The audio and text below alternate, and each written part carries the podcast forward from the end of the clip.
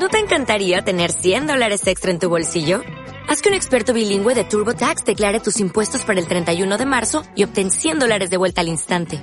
Porque no importa cuáles hayan sido tus logros del año pasado, TurboTax hace que cuenten. Obtén 100 dólares de vuelta y tus impuestos con 100% de precisión. Solo con Intuit TurboTax. Debes declarar para el 31 de marzo. Crédito solo aplicable al costo de la presentación federal con TurboTax Full Service. Oferta sujeta a cambios o cancelación en cualquier momento. Autoestima para el liderazgo, episodio 10.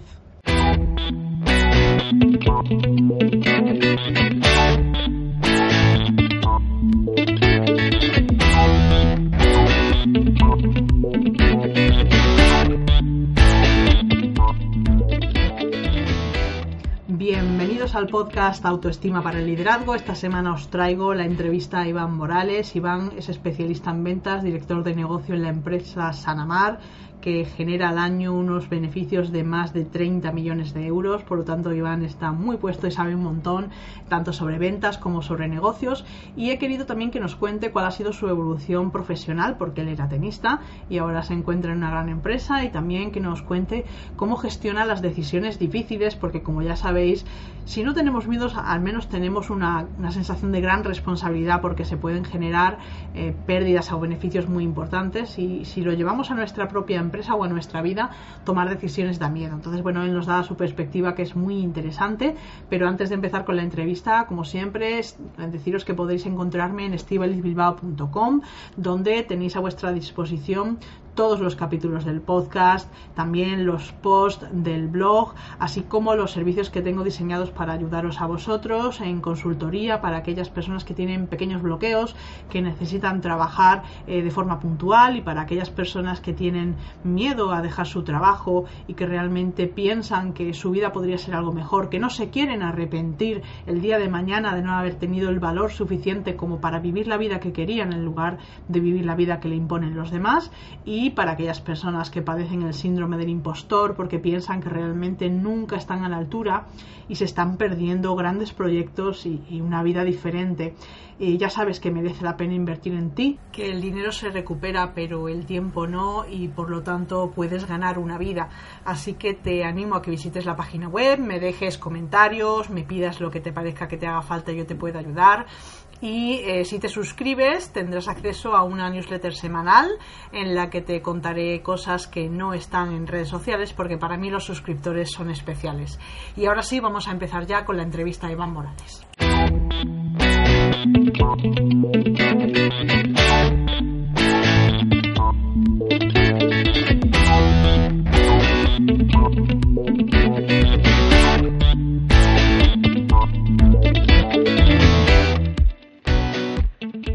Bienvenidos a todos. Una semana más estamos en el programa Autoestima para el Liderazgo. Ya sabéis que tenéis podcast y tenéis el vídeo posteriormente en el canal de YouTube.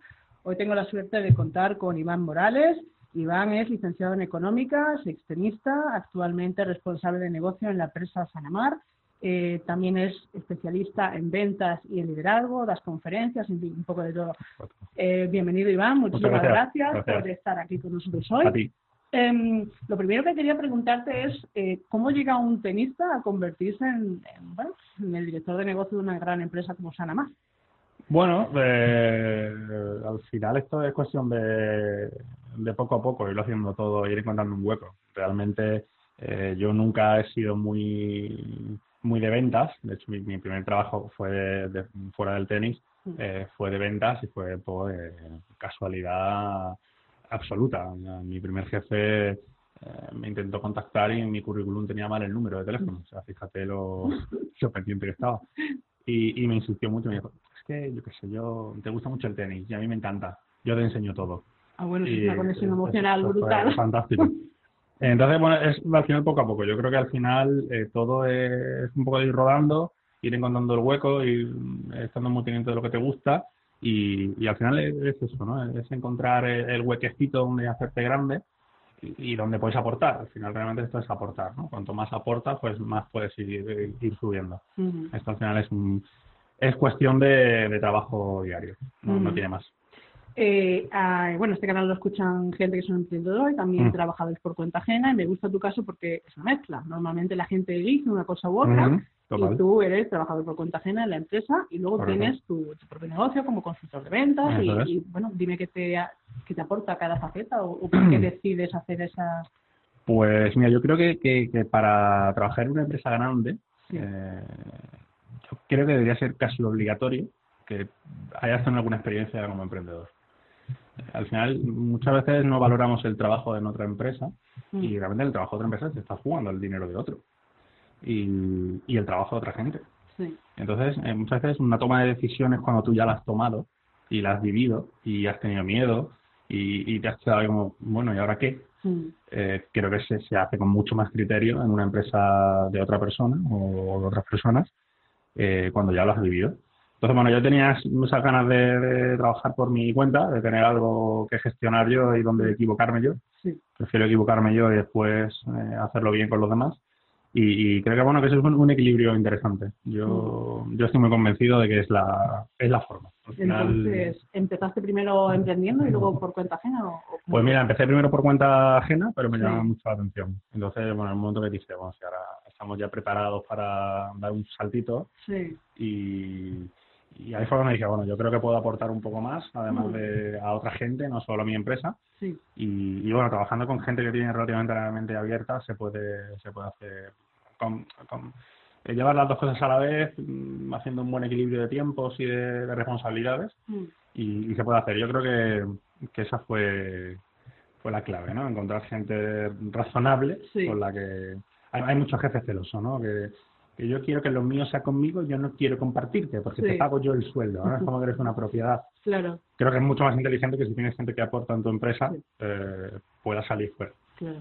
Que pueda salir fuera, al final está llevando el nombre de tu empresa. Y eso es, es importantísimo. De hecho, ese tipo de actitud de jefe es una de las que hace que mucha gente se quiera ir. Pero bueno, me, me parece curioso tu planteamiento porque veo que es como entiendo mejor a la otra parte, soy mucho mm. más eficiente y soy mucho más responsable a la hora de tener que tomar decisiones, tener, tener que tomar acciones ¿no? para, la, para la propia empresa.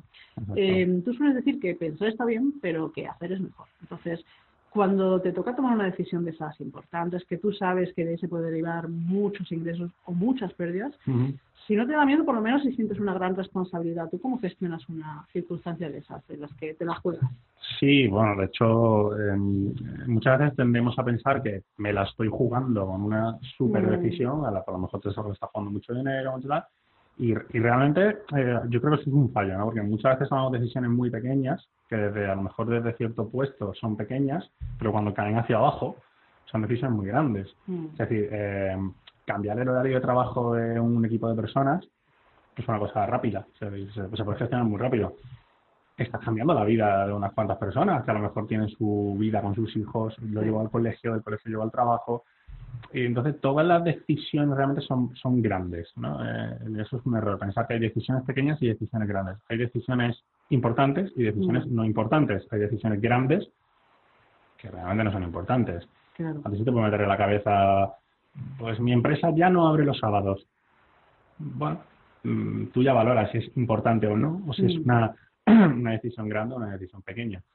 Eh, yo siempre trato de tomarlas intentando ponerme en el lugar del otro, mm. que muchas veces siempre son decisiones que afectan a otra gente. ¿no? Trato de ponerme en decir, ¿qué pasaría si me la hicieran a mí? Cuando hablamos de decisiones que eh, entran dinero, entran ingresos, pérdidas, normalmente creo que estas decisiones, si se toman de manera inteligente, inteligente no es que se tome siempre la correcta, inteligente es que tengas un plan B. Saber parar, ¿no? Esto es como, como en la bolsa, es decir, tienes que saber hasta dónde vas a perder. Es mucho más importante saber hasta dónde vas a perder que cuánto estás dispuesto a ganar. Todos queremos ganar mucho, pero hay que saber parar. Y decir, oye, hasta aquí. Entonces, decisiones grandes con planes B grandes. Claro, no, a lo mejor una decisión de esas que hemos llevado pequeñas, tipo, bueno, vamos a cambiar el horario, puede afectar realmente tanto que alguien te falle en la base y tu empresa realmente se puede mm, prácticamente venir abajo por un, fallo en alguien que, que aparentemente no es, bueno, el jefe no es tan esencial. Efectivamente. De hecho, además tenemos otra, eh, otra otro, dilema siempre en, las empresas, que es como tomamos una decisión y vamos a muerte con esta decisión. Mm. No. Mm, si vamos, tomamos una decisión y nos hemos equivocado, la corregimos, no pasa nada. Es como, no es que si tienes un puesto directivo de la empresa te puedes equivocar, porque si te equivocas, no, es que esto lo hacemos así, esto es ensayo-error, como todo. Hay que saber en qué momento detectamos que es un error. Es otro de los, de, los errores graves que yo creo que hay en las empresas, ¿no? Es aguantar un error mucho tiempo. Mm. Sabemos que está mal, pero ¿cómo vamos a cambiarlo? Si es que ya lo hemos cambiado. Entonces ahora volver a cambiarlo es como volver para atrás. o es mejor volver para atrás medio sano que seguir para adelante y destrozarte. Entonces, eh, es, es, muy importante desde mi punto de vista detectar lo que está mal de una decisión. Mm. Y cuando detectas que está mal, vuelves para atrás, la modificas y vuelves a seguir. Claro, es un, es un poco el tema de, orgullo ¿no? y de la cultura que hay en España del concepto del fracaso cuando el, el éxito está en, llegar a conseguir lo que quieres, pero normalmente después de mucho intentar y mucho equivocarte. Y, y, también luego creo que hay, bueno, los empresarios que se han llegado hasta ellos por arriesgar a hacer cosas, equivocarse y volver a empezar. Totalmente. Mm. Equivocarse va a pasar todos los días. Mm. Ahora ya llevas, ¿cuántos años llevas trabajando con, en ventas? ¿10? pues ocho o nueve años. Ya tienes un manejo, pero cuando empezabas y tú veías, bueno, esta situación se me va como un poco de las manos porque mm. no estoy suficientemente preparado, ese nudo a que, ¿cómo se hace frente a una situación de esas? Pues mira, en, al frente a una situación como esas, eh, yo siempre he pensado que, que diciendo la verdad. Mm. Eh, ventas, ya todos sabemos que se usa un poquito, mejor no la mentira, pero caminos donde vas ocultando un poquito la verdad. Sí. Yo creo que sentarte en una reunión con alguien que sabe mucho, que rápidamente se va a dar cuenta que no sabes, es mejor decirlo. Es que mm. yo, yo, tengo comerciales que me dicen, es que el cliente me lleva donde quiere, hace conmigo lo que quiere. Mm. Coño, es que te está viendo. que si me pongo a hablar ahora con un chico que está empezando a vender, lo, a la primera lo voy a cazar. Entonces, sé si me está mintiendo, sé si no me está mintiendo, sé si está activando mi información, si no me la está dando, si me la está ocultando. Mm. Al final lo haces con naturalidad. Yo creo que es donde a la gente le entras. Al final, eh, la, forma de las emociones y cómo eh, conectamos las personas, que al final es lo que hacemos, ¿no? nos estamos olvidando un poco de eso porque todo es eh, WhatsApp, email y casi no... Yo tengo clientes que no conozco la voz, nunca he hablado con ellos. Y, y estamos en a, a tal punto que, hostia, decirle a alguien, mira, yo no, no sé tanto como tú, mm. pero tengo que venderte. Claro. Vamos a ponernos de acuerdo, ¿no? No me exprimas y yo mm. no te... Y cuando es un emprendedor que está solo, que no tiene a lo mejor enfrente a alguien que sabe mm. mucho, sino que tiene directamente un cliente, pero tiene ese miedo de, guau, es que no estoy suficientemente preparado, ¿te has encontrado alguna vez en una situación parecida? ahí me he encontrado pocas, porque procuro ser, al final, es todo en la vida, ¿no? Pero a nivel de empresas, que todo es sentido común. Es decir, cada uno tiene que saber en qué liga juega, ¿no? si estás empezando, que todo el mundo empieza, no sé, hay por ahí fotos de cómo empezó Amazon, ¿no? Es una oficina bastante lamentable. Eh, bueno, empezaron. Lo que no puede ser es estar jugando en inicio y querer jugar con expertos. Hay que saber también que, quiénes son tus clientes, quién es tu tipo de cliente, dónde están, y esos son los que te van a dar acceso a, los más grandes. Entonces, mm. bueno, siempre hay que tener un poco una perspectiva real de dónde está cada uno. Sí. es fundamental. Eh, una frase que tú sueles usar mucho, que a mí me gusta, es que, bueno, es muy interesante hablar con un no cliente porque cuando alguien no te compra, realmente te puede dar mucha información de cómo mejorar. Totalmente. Pero ahora le voy a dar la vuelta. En tu vida personal, cuando alguien te dice que no, ¿tú investigas qué pasa? O sí, yo cuando me dicen que no, yo soy muy pesado. Yo sigo insistiendo. ¿A nivel personal también? ¿Alguien te dice no a, a nivel personal no tanto, pero todos, todos siempre tenemos curiosidad por el fracaso, tenemos mucha más mm. curiosidad por el fracaso que por las cosas buenas. No te creas, hay gente que se bloquea y cuando alguien le dice que no es como, bueno, soy lo peor y no, no se paran a lo mejor a pensar que los decimos mal día. Sí, luego tenemos la opción de preguntarle a otro por detrás, oye, mm, ¿y esta persona qué piensa de mí, no? ¿Y por qué me ha dicho que no? Y entonces, ¿te ha dicho algo? ¿Te ha dicho algo? Mm. Tenemos esa curiosidad, ¿no? Cuando alguien nos dice algo bueno, no vamos por detrás. Oye, ¿por qué, ¿por qué me has dicho bueno? ¿Y por qué crees que soy súper no, no, siempre vamos a buscar lo malo, nos cebamos en lo malo, tenemos ahí un poco de, de darnos con la fusta, todo, todo malísimo, todo malísimo. En mi vida personal, evidentemente, yo no estoy dispuesto a pasar ni un minuto de tiempo con gente que no quiera pasarlo conmigo. Claro. Lo tengo cristalino, tengo mucha gente para que rodearme, mi familia, mi mujer, mi hija, no, tengo ningún... Pero a nivel de trabajo sí que es verdad que, que yo soy muy partidario de, de, sacar información de la gente que no quiere comprarte o que no quiere tus servicios. Y hay muchas maneras de sacar esa conversación. Y mm como hablábamos hace un, momento, desde la humildad es uno de los puntos. Oye, no me vas a comprar, no te encajo, ¿qué, necesitas? O sea, ¿qué, te hubiera bastado para que mis servicios fueran los que tú necesitas o los que a ti te gustan o, que me recomiendas. Cuando te gusta que me recomiendas, todo el mundo de repente le sube un yo el ego, ¿no? Sí. eres importante para eres importante, voy a considerarte que eres bueno. A veces eh, hay que, tiene que parecer que crees que son buenos, aunque te estés, eh, el orgullo te esté apretando. Pero siempre, eh, eso siempre funciona. Claro, eso es como una especie de mentalidad de ganador. O sea, yo tengo que hacer lo que haga falta para saber qué necesito para ver vendido a este cliente. Totalmente. Tu empresa factura como unos 30 millones de euros aproximadamente. Sí, casi, casi. lo, lo, comento a efecto anecdótico para que la gente que nos escucha, que nos vea, sepa que tu opinión está fundada y que lo que tú dices les puede verdaderamente ayudar. Porque me gustaría que, que dieras un consejo a personas que venden servicios a consumidor final alguna acción pequeña que tú digas, bueno, esta tontería te puede suponer, mm, bueno, mejorar muchísimo tus ventas? Pues, eh, mira, yo siempre he pensado, a mí me gusta mucho cuando llamo a alguien por teléfono y me coge el teléfono y me llama por mi nombre. Mm. Es una tontería, pero automáticamente es que bajamos la guardia. O sea, cuando estás empezando, o sabes que te va a llamar alguien que te va a ofertar algo, te va a ofrecer mm. algo, o, o, tienes que llamar, te han llamado tres veces, por favor, devuelve la llamada, entonces llamas y dices, hola Iván, ¿qué tal? Automáticamente te desarma, porque dices, hostia, me está esperando, me ha guardado el número. Entonces, dirigirse a los clientes de manera eh, muy profesional, pero personal, encontrar ese equilibrio, mm. es fundamental, abre muchísimas puertas. Es que no es lo mismo cuando tú recibes un email que ves casi un copia y pega, lo han puesto a 70 direcciones, yo los veo y los borro. Mm. Hay veces que ni los leo, mm. porque dices, es que te doy igual. O sea, si te contesto, te da igual. Si no te contesto, también te va a dar igual. Si te llamo o no te llamo, te da igual puesto que no has puesto ningún interés en contactar conmigo. Hay muchas formas de contactar con la gente. De vender servicios es personalizarlos mucho. Personalizarlos mucho. Ahora ya que queremos que todo el mundo esté pendiente. Queremos entrar en la página del banco y que diga, hola Iván, buenos días. Y, si no lo pone ya te molesta, ¿no? Claro. pues ya, ya, me llamaste hola Iván, ahora porque no me pones. Claro. Y o que llames a, hay muchas empresas ya, por ejemplo, que llamas y dicen, hola señor Morales, gracias por contactar con nosotros.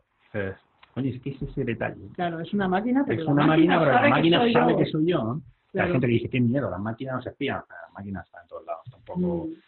Pero vender servicios, al final lo que estás es una relación. Claro. Si vendes un producto, bueno, pues vendes el producto y ya está. El producto no eres tú.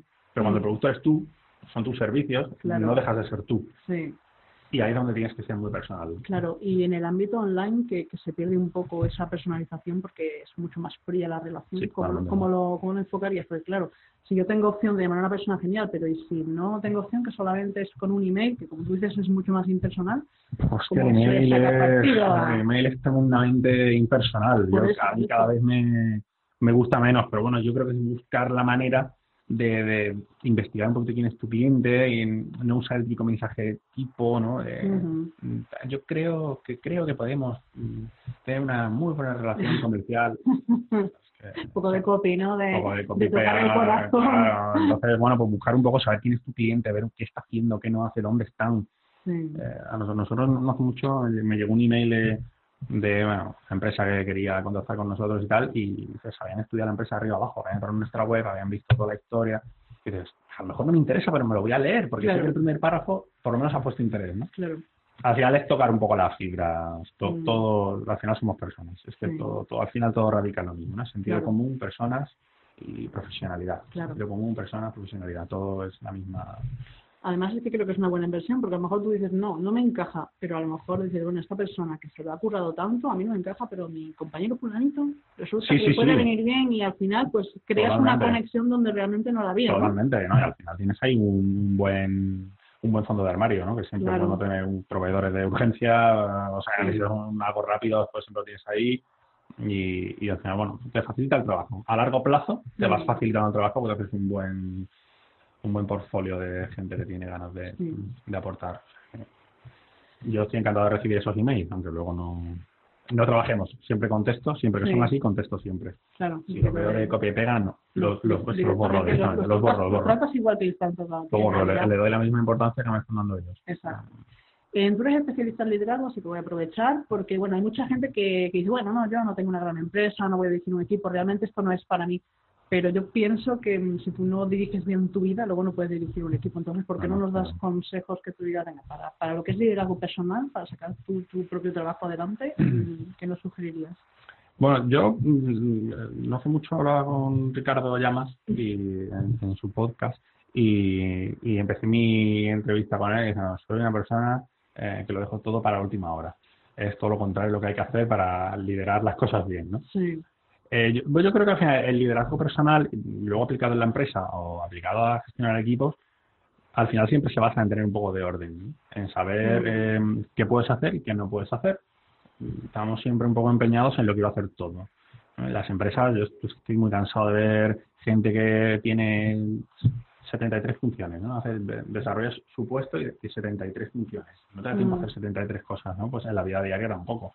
Hay que tener un poco de, sentido común para hacer las cosas, ¿no? Puedes ir a trabajar, trabajar bien, encargarte de tu familia, ir al gimnasio, ir a CrossFit y luego ir a jugar fútbol, luego ir a... se puede hacer las cosas con orden, hay que descansar, hay que dedicar tiempo a, a pues, familias si tienes hijos, tal, estás casado, no estás casado, tal, y encontrar un poco de tiempo, un equilibrio entre vida personal, vida profesional. Yo, mm, de las cosas de las que más me he equivocado, ha sido en, haber antepuesto mi trabajo a mi, a mi familia. Una cosa que va en las antípodas del liderazgo y de la buena gestión. No lo, no lo pienso hacer más, desde luego. O sea que eso es fundamental. La empresa no, la empresa no es todo es que mi empresa es mía y tengo que... Pero bueno, no, no es todo. hay un momento en que hay que parar. Claro, al final tu familia también eres tú, quiero decir. Totalmente. No es solo, no es que esté dedicando tiempo a otros porque no están requiriendo, no, no, es que yo soy feliz cuando le dedico tiempo. Hay, hay que saber parar. De hecho, si hay un momento en el que la empresa te requiere más tiempo del que necesitas, hay, un problema. O, sea, o no lo estás haciendo bien o no trabajas todo lo rápido o eficiente, de forma eficiente que deberías, mm. o llega el momento de necesito otra persona que me ayude. Claro. Que evidentemente dicho así es muy fácil, pero que hacer muchos números y al final no te cuadra porque mm. que es muy complicado. Esto no es, bueno, pues meto a alguien contrato, ¿no? Es muy complicado y sobre todo con, tal y como está España para contratar a gente, ¿no? Que es un auténtico sablazo. Eh, pero bueno, encontrar un equilibrio, trabajo, vida personal y luego en el trabajo, el trabajo tiene que estar muy bien organizado y hay que saber dónde estoy fallando. No, yo trabajo mucho, uso mucho los deadlines trabajando. De, aquí a aquí tengo que hacer esto, de tal hora a tal hora voy a hacer esto, de tal hora a tal hora voy a hacer esto. Cuando veo que no estoy cumpliéndolo, hay algo que está fallando. O sea, o no estoy delegando lo que tengo que hacer, o no estoy pendiente, o no. Eso es fundamental. Y cuando la empresa es tuya más, por ahí la noción del tiempo, vuela. es que vuela porque empieza nadie. Muchas veces eh, cuando trabajas en una empresa muy grande, te están esperando otra persona para que tú entregues un informe, porque ese informe hay que ponerle la parte financiera y esa parte financiera hay que... Entonces, bueno, sabes que al final tienes un poquito de presión. Claro. Cuando estás solo, ¿no? Entonces, la noción del tiempo es como, ups, que son las siete y media, que no he hecho nada. Mm. Entonces, es complicado. Es complicado, pero, pero bueno, noción del tiempo sobre todo, es mm. fundamental. Antes has comentado que a la hora de tomar decisiones era muy importante tener la parte de negocio propio porque afectaba a la empresa. Y que tú como que te ponías en el lugar del otro, o sea, haciendo uso de la empatía. Entonces, lo que yo quiero saber es eh, qué piensas tú que nos perdemos cuando no tenemos en cuenta el enfoque de otras personas. Mm, todo. Cuando no tenemos en cuenta el enfoque de otras personas, es que la, decisión que tomas eh, pierde mucho sentido, porque es la base al final tomar una decisión. Que puede ser una persona puede ser más agresiva, menos agresiva trabajando. Yo soy muy agresivo trabajando. Yo soy muy partidario que las decisiones, si las tienes claras, iba a ser buena, Mm. se toma. Bueno, ya veremos, a ver si en un mes, un mes, ya tenemos clara. Eh, esto es lo que hay que hacer, estamos convencidos, vamos a hacerlo mañana, porque vamos a perder 30 días, ¿no? Pudiendo adelantarlo.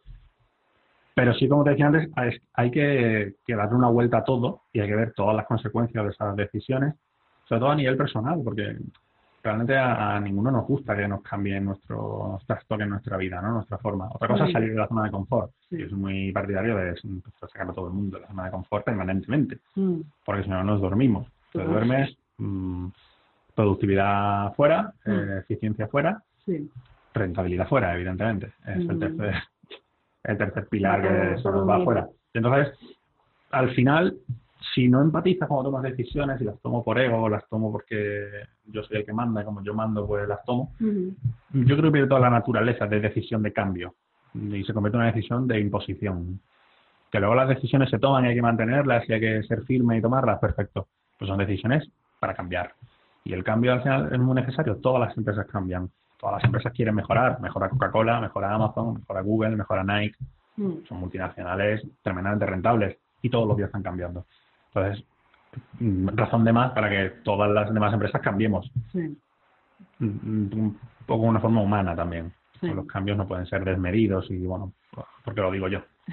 Tienen que ser un poco cambios, eh, bueno, con cierta racionalidad y bueno, pensando un poco en que los cambios lo hacen las personas. Así que hay que encontrar ahí un punto intermedio también teniendo en cuenta que si es una decisión que va a afectar a más personas, igual cuanto más de acuerdo estén con la decisión, más facilidad de que la den a cabo, la ejecuten bien y realmente sea la decisión que tú querías. Porque si te eh, encuentras con el boicot de la imposición, dices tú, pues al final la, la, decisión era buena, pero como no me han hecho caso. Totalmente, totalmente. De hecho, al final eh, yo escuché, bueno, no sé, un año o dos años, no me acuerdo, una frase que decía, eh, las empresas no son democráticas, pero vamos a consultar, ¿no? la decisión la voy a tomar yo, pero voy a preguntar. Y muchas veces al final a los equipos eh, es muy interesante hacerlos tomar parte de las decisiones o, como no nos escucha nadie, eh, que crean que están tomando parte de las decisiones. Es muy importante involucrar a la gente, al menos que sientan que están siendo parte de la decisión, aunque evidentemente tú luego la tienes tomada. Mm. Una decisión estratégica en una empresa grande, volúmenes grandes, o que necesitas cambiar la rentabilidad de un trimestre porque se te va a descuadrar un año, mm. evidentemente no puedes consultar, porque hay que tomarla. Pero bueno, si consigues involucrar a la gente y hacerlas partícipes del cambio, mm. pues oye, se hace de una manera menos agresiva, menos dura y bueno, parece que son parte del cambio, ¿no? Que la idea no ha venido de ti. Muchas veces es mejor quitarse la autoría de la idea de encima mm. y pensar que, que los demás piensen que lo han hecho ellos, ¿no? Yo creo que al final el buen líder es el que... Trabajo de equipo. Totalmente. Yo creo que el buen líder es el que al final, mm. cuando termina todo, eh, la gente que trabaja con él piensa que lo han hecho todo. Mm. Y ya está, yo creo que esa es la clave, ¿no? Al final, quitarse el mérito de la autoría y, verlo desde atrás, ¿no? Y ver desde atrás y decir, ahora sí está saliendo. Claro. Lo habéis hecho vosotros y es todo vuestro. al final es donde se, se gestiona bien una empresa a nivel de liderazgo, creo yo, desde, atrás. Estando encima, pero desde atrás, que a veces es difícil, difícil de entender. Sí. Te voy a decir una frase, termínamela como tú creas que es más conveniente. Emprendedores, ni se os ocurra. No tener un plan de negocio. Eso es fundamental. Eso es de coña. Danos unas pinceladas de qué crees tú que es más importante para que... Bueno, el, el, otro día puse en, en, Instagram, había visto un artículo en una revista, en, una página web, perdón, y ponía eh, 60 y tantos por ciento de las eh, pymes eh, nuevas, de emprendedores que han cerrado con menos de un año de vida no tenían un plan de marketing. Dice, bueno, ni marketing, ni financiero, ni, ni económico, ni, ni de nada. Entonces, montar una empresa está muy bien, es muy divertido, pero las empresas se sustentan en cosas, mm. principalmente en números. Y a partir de ahí, en otras muchas, en ideas, en innovación, en contactos, en relaciones, pero en números. Entonces, hay que montar una empresa y saber lo que se está haciendo. que muchas veces es, eh, bueno, pues ya, la monto y ya veremos. Un momento. Eh, hay veces que veo gente y digo, eh, ¿cuánto vendes esto? X. ¿Cuánto te cuesta? X menos un 15%. ¿Con un 15% es rentable? Sí, hombre, yo gano dinero. ¿Has quitado el IVA? Eh, no. ¿Le has quitado el impuesto a sociedades? Eh, no. Bueno, pues a las cuentas. No, y los costes de tener porque, empresa, porque estás perdiendo dinero. estás perdiendo dinero. Entonces, facturar no implica ganar dinero. ¿no? Mm. Eso es un, un dato importante.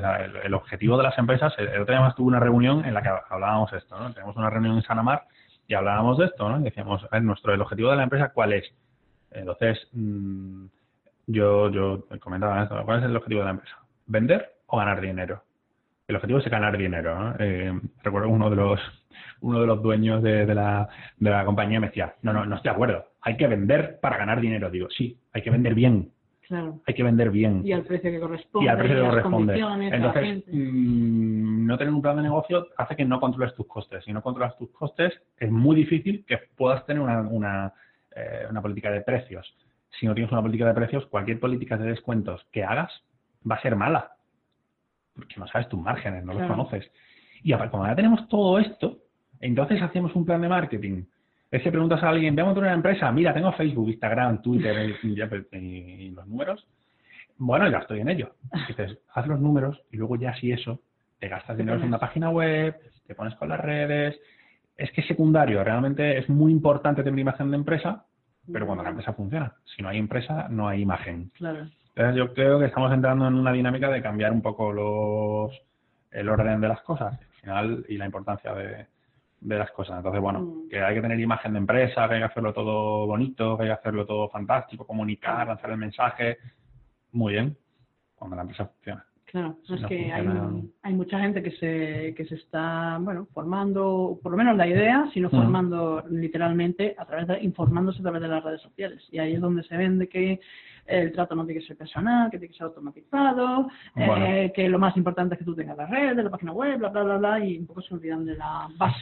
Sí, yo, chaval, a ver, estoy de acuerdo en algunas cosas. Es Mm. decir, eh, cuando tienes una empresa como nosotros, por ejemplo, que tenemos 2.500 clientes activos que Mm. compran, evidentemente tenemos que automatizar. Sí. No se pueden controlar 2.500 clientes, ni 2.000, ni, bueno, ni, cuantos más. mm, Mejor.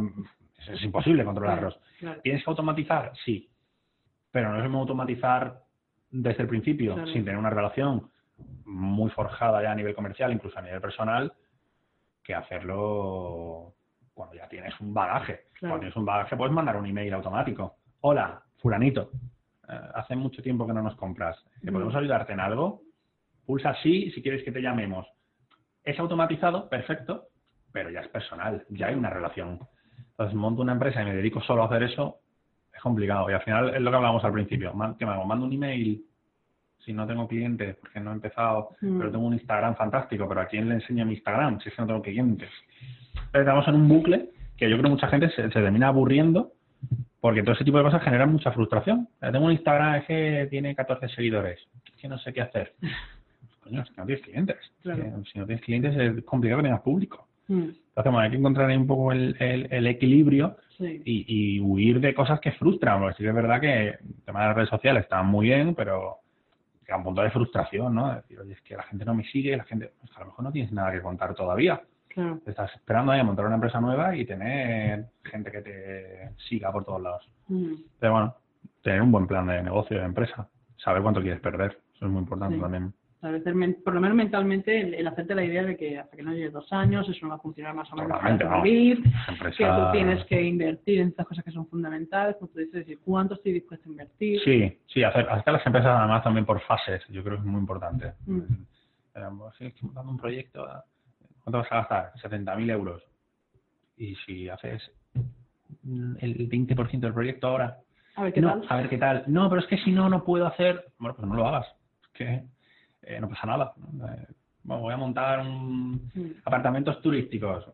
Pues, No hace falta que gestiones 25 apartamentos, gestiona dos, hazte con dos clientes, muévelos, si funciona, coge otros cuatro. mm, No te falta hacer un plan de negocio de 25. sí, No va a funcionar. Voy a montar un renting de coches, pues, compra dos. claro, Si no te metas en una bola de 200.000 euros, pudiendo meterte en una de 30. claro. Y a partir de ahí se va desarrollando. Yo creo que es un error muchas veces pensar en grande. Mm, Yo estoy muy de acuerdo que hay que pensar en grande muchas veces, eh, pero, pero bueno. Hay que darse tiempo. Hay que dar tiempo. O sea, hay, un- hay una frase de, de Donald Trump, este señor ahora se ha hecho famoso por otras tonterías que dice a diario, pero antes, cuando hablaba cosas de empresa, Sí, decía que, que puesto que vas a estar pensando, pues piensa en grande, ¿no? claro, Yo estoy de acuerdo, pero se puede pensar en grande a la escala de cada uno. claro. No hay siempre que, que hacerlo todo mega grande. Las Mm. empresas al final no perdonan, y el banco no perdona, y, y las nóminas tampoco, con lo cual Sí. hay que hacer las cosas con calma. Sí, lo que pasa es que yo veo que como, como cuando llega el verano empiezan a salir todas las dietas estas maravillosas de adelgazamiento de Mm. tres días, pues es- hay algo así ahora mismo con los negocios de yo es que facturo 50.000 euros en una tarde y tal, y es como que, bueno, como que la gente se está creyendo que eso es posible y luego si ves los números de la gente que te está diciendo eso, son casi para llorar, ¿no? eso es mentira, vamos. Entonces, claro, por, eso me interesa la opinión de alguien que realmente maneja una empresa que sí factura de verdad Sí, y que sí, sí, sí. toma decisiones que tienen trascendencia. Sí, de hecho, además, este tipo de cosas yo es que creo que están prohibidas. O sea, yo mm, creo que empresas tan potentes como Instagram o Facebook, bueno, que al final es la misma, ¿no? Pero ese tipo de cosas las deberían de controlar. Mm, O sea, es decir, mm, hola, yo, ah, el último que escuché, además, lo vi porque tenía muchísimos comentarios. sí. Yo realmente siempre paso por encima de la publicidad en Instagram, o sea, es que ni la Mm. veo. Pero vi que tenía muchos comentarios. Dije, ¿este o es muy bueno o lo están poniendo a París? Sí, a París, entonces, entré a buscarlo. y la gente. Sí, sí, sí. El tío, es que yo he ganado un millón de euros en un año. Es como, dime el nombre de tu sociedad, por favor, y enséñame las cuentas. las cuentas. Eh, a ver cuánto margen has tenido, a ver cuánto dinero has ganado de verdad. Que es otro concepto Claro. tremendamente erróneo. Es que fulanito factura 14 millones. Sí. ¿Cuánto dinero gana? Mm. Porque es mucho mejor eh, facturar 6 millones y ganar 3 que facturar 14 y ganar 1. Este concepto a veces es un poco complicado de que la gente lo entienda. Sí. Es, ¿sabes? 14 millones con 1 de beneficio es menos que 6 con 2 de beneficio. Claro. No hace falta aspirar a 14 si vas a ganar menos dinero. Hay que Claro. saber que parar también, que eso es un, Mm. un punto complicado en las empresas. O sea, paro y me quedo aquí y exploto mi beneficio al máximo o crezco sabiendo que puedo pasar de 6 a 14 y ganar menos. Mm. Eso hostia, es una decisión complicada. Claro. Pero bueno, todo este tipo de cosas de no, hazte ahora, graba tu no sé cuánto, tu webinar y entonces no sé qué, porque vas a tener 100.000 oyentes, entonces no sé qué, dices, puñeto, más gente que el programa de Julio Otero, ¿sabes? Entonces, mm, me parece una vergüenza, sinceramente Mm. porque se desvirtúa, y de hecho mm, se desvirtúa emprender, se desvirtúa la empresa, se desvirtúa la gente que tiene formación, se desvirtúa la gente que lo hace bien. Al final, al fin y al cabo, bueno, me parece que es una mm, basura, por llamarlo Finalmente. para que no te cierren el podcast. No, yo eh, lo, lo que sí veo es que, mm, que a lo mejor son muy brillantes en una faceta, pero que no, no tienen una visión, digamos, completa, porque he visto gente facturar de verdad un millón de euros y al año siguiente casi cerrar porque es que he invertido mal en la publicidad, por ejemplo. Entonces, Bueno, es eso como- ya es otra... Claro, es que es como, bueno, pues sí, sí, soy muy bueno en esto, pero pero realmente no te puedo enseñar a llevarlo todo adelante porque ni yo mismo sé cómo se hace. Sí, sí, bueno, a ver, también tienes la opción de pegar un pelotazo y volverte loco. Que yo creo que en el caso cuando pegues un pelotazo, si no tienes ni idea, a lo mejor es irte. Coger y recoger coges la pasta y te largas, ¿sabes? luego la inviertes en dos pisos y, Sí. y a vivir, ¿sabes? Pero creo que hay, saber, hay que saber parar también. Sí que es verdad que creo que, que este tipo de cosas habría que controlarlas. Yo creo que, que es una responsabilidad muy grande montar empresas. Ujú. Creo que hay mucha gente que lo hace muy bien. Creo que hay gente que lo hace muy bien. o son buenos y tienen mala suerte. No le cuadra o pilla un mal momento. Sí. Y, pero bueno, a partir de ahí creo que esto de alegremente montar tu empresa y hazte rico, pues si todo el mundo que tiene una empresa fuera rico, la cosa sería muy distinta. Claro. No haría falta levantarse a las 7 de la mañana o a las 6. Ujú. Entonces, me parece una falta de respeto Claro. a la gente que, que trabaja mucho. Sí. Bueno, yo sé que tú lees mucho y muy interesante porque te sigo, entonces recomiéndanos un libro que te haya cambiado la vida y luego otro así como muy reciente que digas, ¡guau! Es que me ha encantado. Pues mira, yo he leído un par de veces un libro de Jim Collins, que es Empresas que sobresalen. Lo había leído hace como 4 o 5 años en inglés y lo encontré en español. No sé, es un libro que no sé por qué ha desaparecido, no está en ningún sitio, me parece un librazo. Em, he leído, que me gusta mucho Andy Stallman, y he leído eh, Brand of Hope, me gusta mucho. Mm, El segundo que ha escrito no me gusta tanto. Bueno, se está viendo, lo siento. de, mo- Eh. de momento no creo. Nunca se sabe. Más adelante quizás. Nunca sí. se sabe. Y mira, hay un libro que a mí me gusta mucho de Howard Gardner que se llama Mentes Líderes. Y habla un poco de, de, bueno, de gente, personajes muy famosos de la historia, vamos. Eh, no voy a contar nada para que lo leáis. Y es- me parece un libro espectacular. Me parece muy bueno. Un libro para leerlo de vez en cuando y volver a releerlo. Sí, sí, sí, parece un libro muy bueno, muy bueno, muy bueno. Bueno, y para terminar, si quieres añadir alguna cosa más, algún consejo, algo que tú digas, ah, ha faltado esto. Bueno, no, si al final esto es trabajo, trabajo, más trabajo y ensayo-error y Mm. es un poco un resumen de lo que hemos hablado, ¿no? Al final hay Mm. que, hay que intentar encontrar el equilibrio entre la persona y la profesional, hay que tomar decisiones basadas en, en hechos mm, razonables, no en mi ego y Mm, voy a tomar la decisión porque voy a ganar posición. Sí, De hecho, se consigue todo lo contrario. A tomar decisiones malas te relega a la posición del malo sí. de- del mal gestor, quiero decir, no, eh, entonces no merece la pena. Y luego que, bueno, trabajamos con gente. Al final hay que tratar a todo el mundo no igual, eso es otro error. Hay que tratar a cada uno como necesita que se le trate. No, no todos somos iguales, no todos eh, queremos el mismo trato, no todos eh, esperamos el mismo trato. y, bueno, en definitiva, saber gestionar un poco a la gente que trabaja con nosotros, ¿no? Saber cuándo apoyarles, cuándo no, cuándo dar un poquito de refuerzo, cuándo no darlo. Eso es, es el día a día, pero al final es lo que hace la empresa, el, trato diario. Al final no, no tiene mucho más, es mucho más importante la parte humana que la parte de los números. Bueno. Y para aquellos que quieran buscarte, porque como te dedicas a dar conferencias, también a hacer consultoría de venta de liderazgo, para personas que estén interesadas en, en contactar contigo. Pues, pues mira, me pueden encontrar en Instagram, en LinkedIn y poco más. Y ya está. suficiente. Suficiente. Estaba pensando algo más, pero vamos a dejarlo ahí de momento. bueno, pues nada, muchísimas gracias por haber estado con nosotros. Espero que te la hayas pasado bien. Me ha encantado, se aprende muchísimo contigo. Y a todos vosotros, pues deciros que la semana que viene tendremos más contenido, que los que queráis contactar conmigo, porque ya sabéis que puedo trabajar con vosotros para ayudaros a gestionar el miedo, dejar vuestro trabajo y conseguir, pues bueno, que vuestras empresas salgan un poquito más adelante en estivalisbilbao.com. Eh, ya os digo, la semana que viene tendremos más contenidos, así que hasta la semana que viene, muchas gracias. Chao. Hasta luego.